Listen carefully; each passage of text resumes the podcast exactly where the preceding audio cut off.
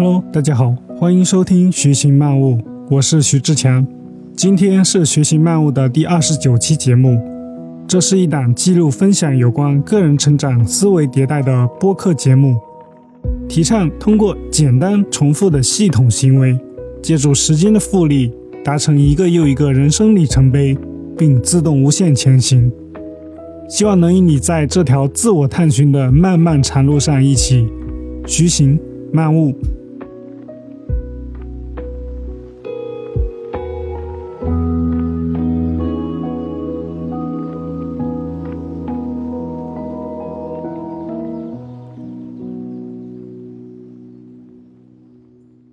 今天我想聊的话题是移除四道枷锁，找到你的热情。培养热情真的很重要吗？我们可以一起来想象一下，如果你彩票中奖了，获得了有生以来最佳的身材，找到了你的灵魂伴侣，建立起了最有意义的人际关系，还清了债务，搬进了理想的房子里。而且从此以后再也不用工作了。现在再想象一下，如果你明天、后天、大后天醒来，却无所事事，没有任何事情能让你感到激动，没有任何事情能让你感到有兴趣，你只能通过看电视剧或者度假来打发时间。用不了多久。你就会意识到自己对人生失去了热情。如果你的人生中缺乏热情，你就不会感到充实。这就是许多人感到空虚感的根源。当然，寻找热情往往是困难的，因为我们很容易被日常工作困住。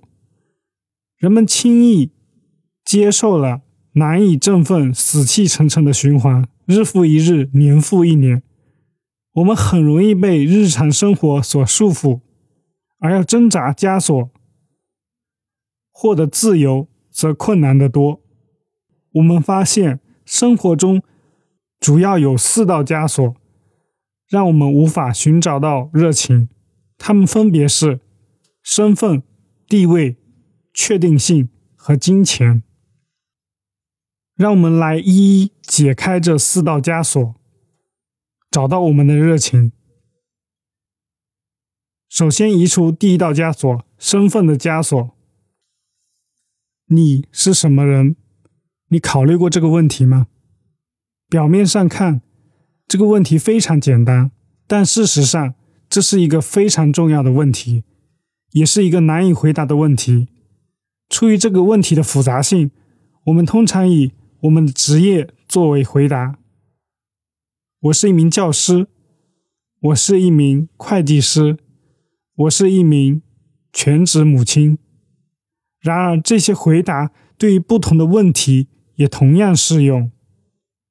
比如，你是做什么的，或者说你大多数时间都在干什么？而我们对于这些头衔标签赋予了太多意义。用他们来表示我就是这样一个人，这就成了问题。一旦将你的职业认定为你是什么人，你就很难做其他事情。这就是人们在换工作的时候总是待在同一个行业内的原因之一。人们受限于职业等同于身份的想法，便难以意识到自己。远不止于此。其实，他们自己在很多方面都非常出色。当你受限于这样的身份认同时，就很难意识到你是怎么样一个人。这不取决于你的工作、你的物品、你的债务，也不取决于你的工资。你远不止于此，你还是一个兄弟。是一个父亲，是一个母亲，是一个姐妹，一个爱人，一个伴侣，一个朋友，一个创造者，一个贡献者，一个能做那么多事情的人。对我们来说，这就意味着积极的用更多有意义的身份来证明自己，而不受限于那些主管或者经理之类的头衔。一旦摆脱了身份的束缚，你就能够清空前行的道路，摆脱其他的枷锁。第二，移除地位的枷锁。随着人们职位的升高、任期的加长，对工作和事业越来越熟悉，就很容易产生一种奇怪的现象：他们把地位和职业联系起来，比其他任何事情都更加紧密。他们认为事业使他们变得重要、引人注目。也正因如此，很多人在失去工作时感到羞耻。窘迫、缺乏价值，甚至会变得抑郁。的确，他们也为金钱担忧，发愁以后该如何谋生。但在最初对金钱的恐慌平息之后，他们便觉得没有工作，自己就没有了意义和价值。这是因为人们往往会给不那么重要的东西赋予了太多意义。如果陷入这种掌控，你就会难以看到生命中其他远比职业重要的方面，例如健康、人际关系、热情、成长和奉献，这些都比职业重要的多。人们往往将社会地位与工作紧密相连，因为这是当下最容易掌控的事情。也就是说，如果你工作够努力，就会获得一时的满足，比如说奖项、报酬、老板的赞誉、大家的认同、朋友的赞许，能感受到权力、额外的责任，诸如此类，以及长期的满足、升职加薪、奖金、激励、额外的福利等等。不幸的是，与工作方面短期的努力相比，生活中许多重要的事情掌握起来却难得多，而且也不会像工作那样带来及时满足。从社会层面来说，你被设定为希望获得即时的结果。此外，这些社会需求对事业和财务状况的强调也远远多于其他一切。举个例子，比如提到全职爸爸。你的第一反应是什么？很有可能是他真的是太幸运了，或者他这么做真不像一个男人，他真懒，诸如此类的想法。但是认识称职的全职爸爸的人就会知道，这些评论离真实情况差的十万八千里。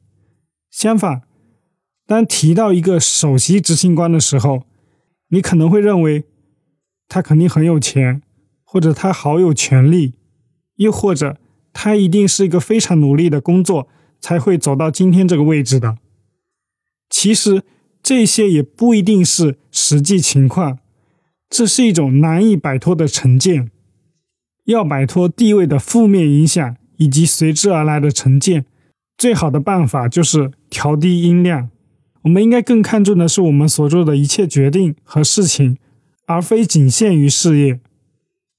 一旦你接受了这种更为积极的地位观，就容易接受更加多样化的人生，接受更多的不确定性，也就能够摆脱一部分的束缚。第三，移除确定性的枷锁。确定性是一个奇怪的东西。每个人都需要一定的确定性来保障生存。你必须确保你的天花板不会在你睡觉的时候坍塌，必须确保你的饮用的水没有毒，必须确保向你开来的对面的那辆车不会突然跨越黄线开到你的那条车道。但是，满足了基本的安全需求后，人们所需要的确定性则因人而异。不同的人有着极大的差别，多数人需要大量的确定性来保证安全，而另外一些人，比如跳伞运动员和赛车手，在日常生活中则只需要极少量的确定性。后者能够轻易的除去确定性带来的枷锁，而前者则需要克服惯性，走出舒适区，这样才能将削弱他们力量的枷锁移除掉。确定性让人感觉良好，使你感到舒适和温暖，但有时它是你不想做出改变最大潜在的原因。也就是说，如果你对现状不满意，但又觉得足够舒适，不想为某些可能会让明天不舒适的东西牺牲掉你今天的舒适感，因此你不会去做改变。换句话说，你觉得改变能够带给你更多的痛苦，而不是愉悦。幸运的是，有两种方法可以改变这种思维方式。让你摆脱确定性带来的束缚。首先，你可以把更多痛苦与不做改变联系起来，考虑自己人生潜在的损失：没能完成你真正想做的事情，没能追寻你所热爱的事物，辜负了人生的使命。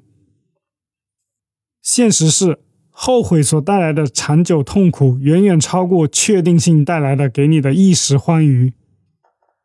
在经济学里也有一个类似的理论，叫损失厌恶，说的是人们对于损失的痛苦感会远大于获得的愉悦感。其次，你可以把更多的快乐与追逐热情、完成使命的长远成就感联系起来。不管采取哪一种做法，或者两者都结合，都能提供你所需要的动力。第四，移除金钱的枷锁。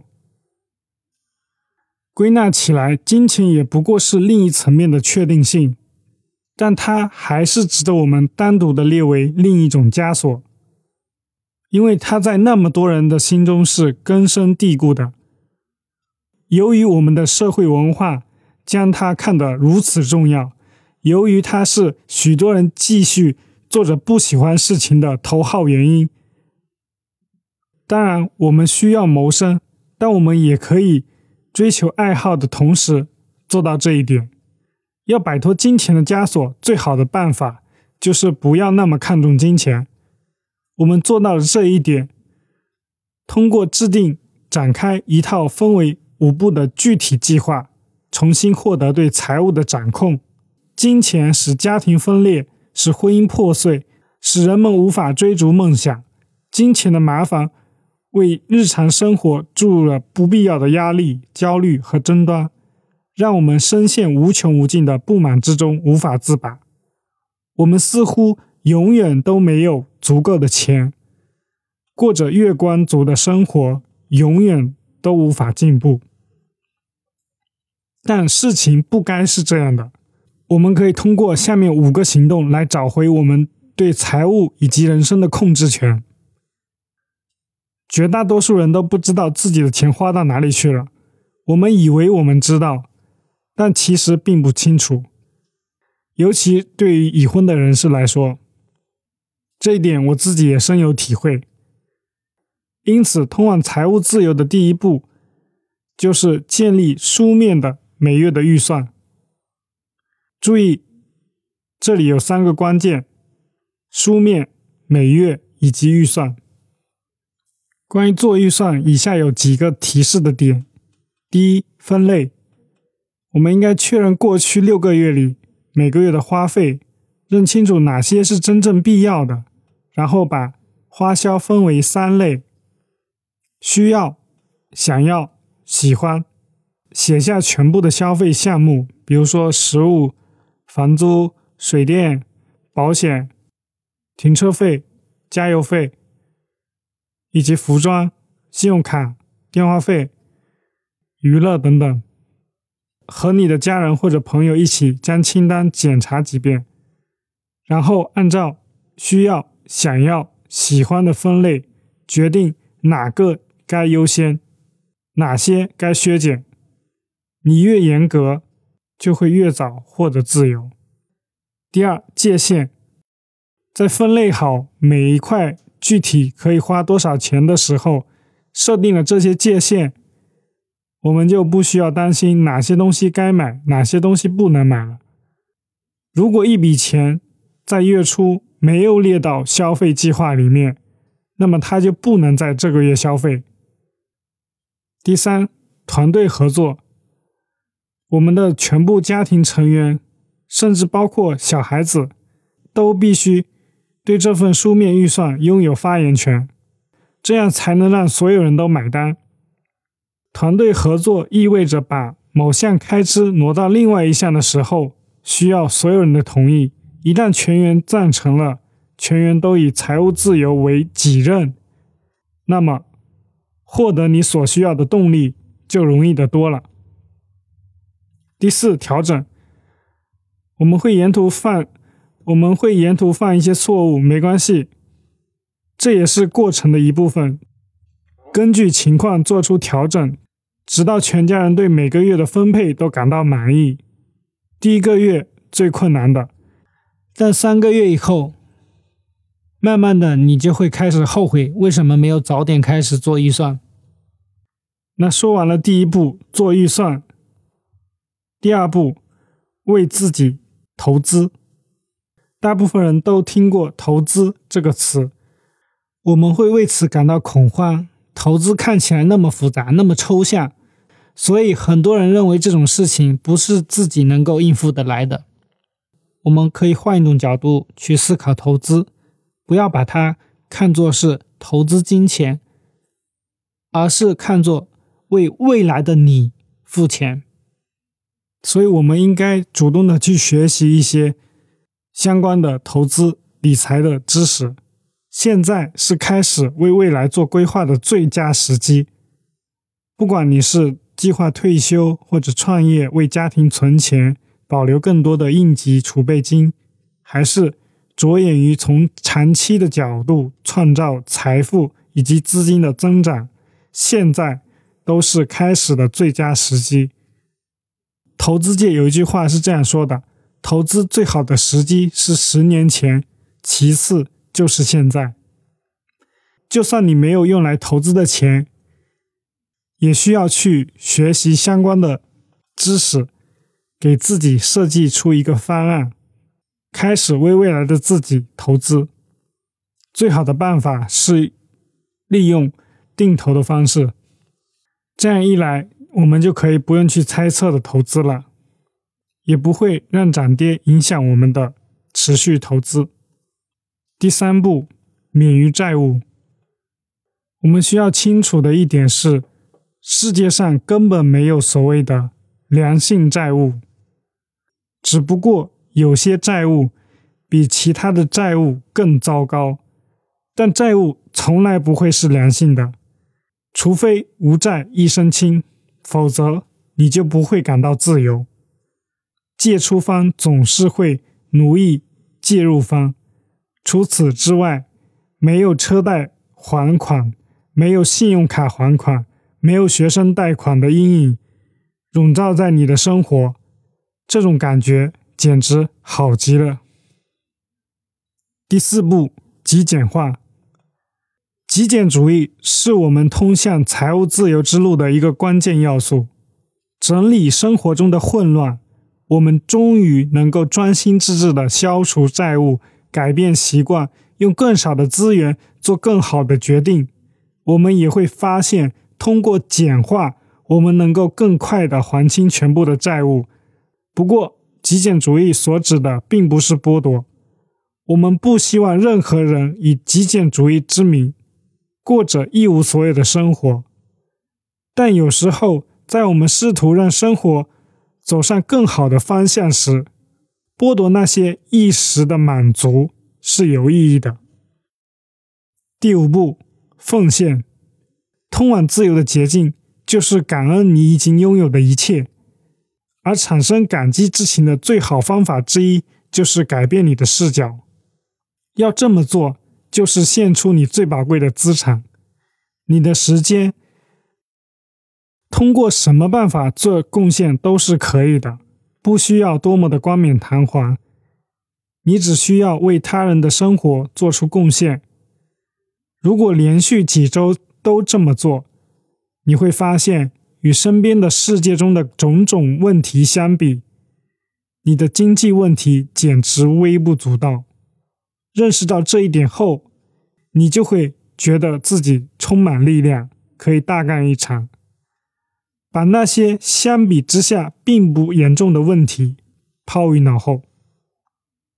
在短时间内，有可能是两三年，你的整个人生都可以与今天截然不同。你所需要的只是计划、决心，以及在正确的方向上持续努力。财务自由并不容易。这五个步骤之所以让人激动，是因为他们对任何人都适用，不管你的社会经济地位在什么阶层，领的是最低工资还是六位数的工资，是单身还是有三个小孩子，这些方法都适用，因为。这无关收入水平，只关乎我们对自己手头可用资源所做的决定。我们现在有了能让财务发生显著变化的秘密武器，它会帮助我们摆脱金钱的束缚。当然，也欢迎你往里面加入自己的想法。不过，要实现真正的财务自由，这五个要素——预算、投资、免于债务。极简化、奉献都是必不可少的。是的，依然有大量的研究、计划和繁重的工作在前面等着你。但是你必须从今天开始采取行动，勤奋是最重要的。一旦我们解除了自身的束缚，前进就会变得十分明朗。令我们能够专注于自己热爱的事物。通常，我们首先会问别人一个非常标准的问题：如果金钱不成问题，你的人生里想做什么事情？多数正在寻找兴趣点的人，还被前面提到的四种枷锁，可能是全部，也可能是部分，所牢牢的束缚着。所以只能做出如下常见的回答：我不知道。如果你不知道，那么你很可能依旧被束缚着。或许你在害怕，如果告诉别人你想成为一个小丑，他们会说什么？也许你担心赚不到很多钱，会觉得你不够重要。不论拖住你前进脚步的是什么，你都必须摆脱他们，去寻找自己的兴趣点。一旦摆脱了束缚，你就能回答上面的问题。有时候，如果换一种问法，这个问题可能会更容易回答。比如下面的这些问题：你上一次真正感到兴奋的是什么时候？其他五次。类似的经验是怎么样的？你在以上经历中为何会感到激动？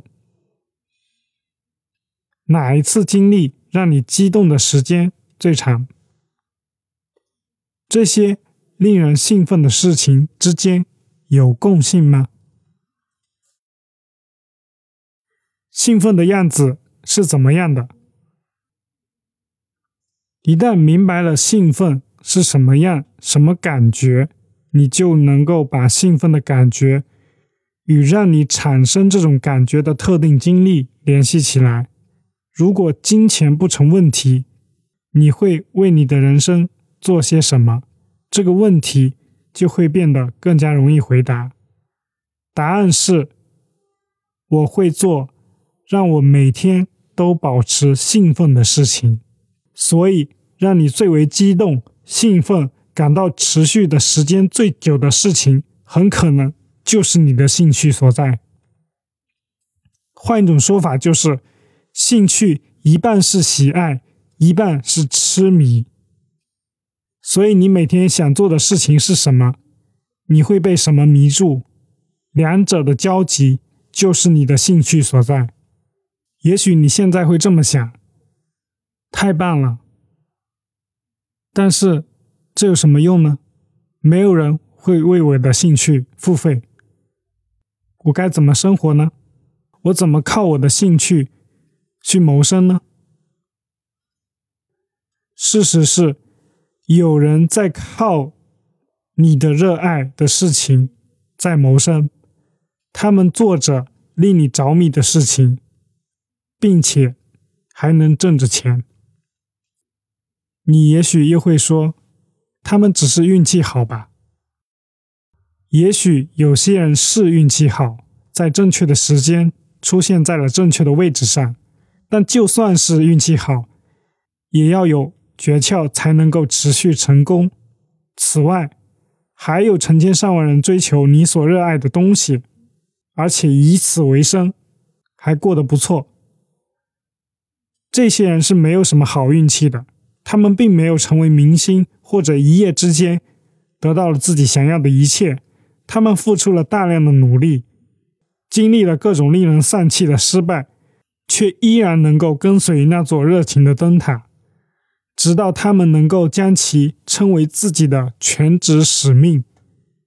为什么不从这些人身上学点什么呢？如果想要学会如何将热情转化为自己的使命，最快捷有效的方法。就是学习已经在这样做的人，这叫做模仿。我们可以从他们的成功和失败中学到东西。你的任务就是去寻找你想模仿的榜样，找到至少三个以你的爱好谋生的人，向他们学习，吸收他们的经验知识，然后大步行动。你也许还会想。说可比做容易的多了。是的，说是比较容易。我们也确定要采取行动来摆脱枷锁，要鼓起勇气拒绝某些社会文化认为有必要的东西，这样我们才能过上有意义的生活。但一切都是值得的，对你来说也是。我们有追逐梦想的权利。我们应该活出自己的使命。我们值得过有意义的生活。说到意义，我们总是围绕生命的意义提出了无数个问题。后来我们才意识到，这个答案是无以言表的。但当我们在某些时刻忘记了问题本身时，它便不言自明。我们的目标和我们的雄心壮志，不过是一些替代品，是对活着这种感觉的升华。在我们的精神发展的每一个阶段，我们的最佳盟友都是我们的身体。一个人的生命越有灵性，他就越是活在当下，越是身心合一，对未知的生活。对未知的生命，对未知的事物有预感，感到宇宙中充满了神秘和无法解释的现象，就是关于生命意义问题的答案。为了生活，我们应该接受某种狂热的存在，不要去追问因果，而是承认神秘的存在。把每一分钟都当做最后一分钟来过。只有我们与生俱来的天性得到了满足，我们才会感到幸福。日子过一天算一天，任由生活的道路随着昼夜和四季更迭。他们充满了不确定性，却依然蜿蜒向前。去热爱充满无穷多样性的人类吧。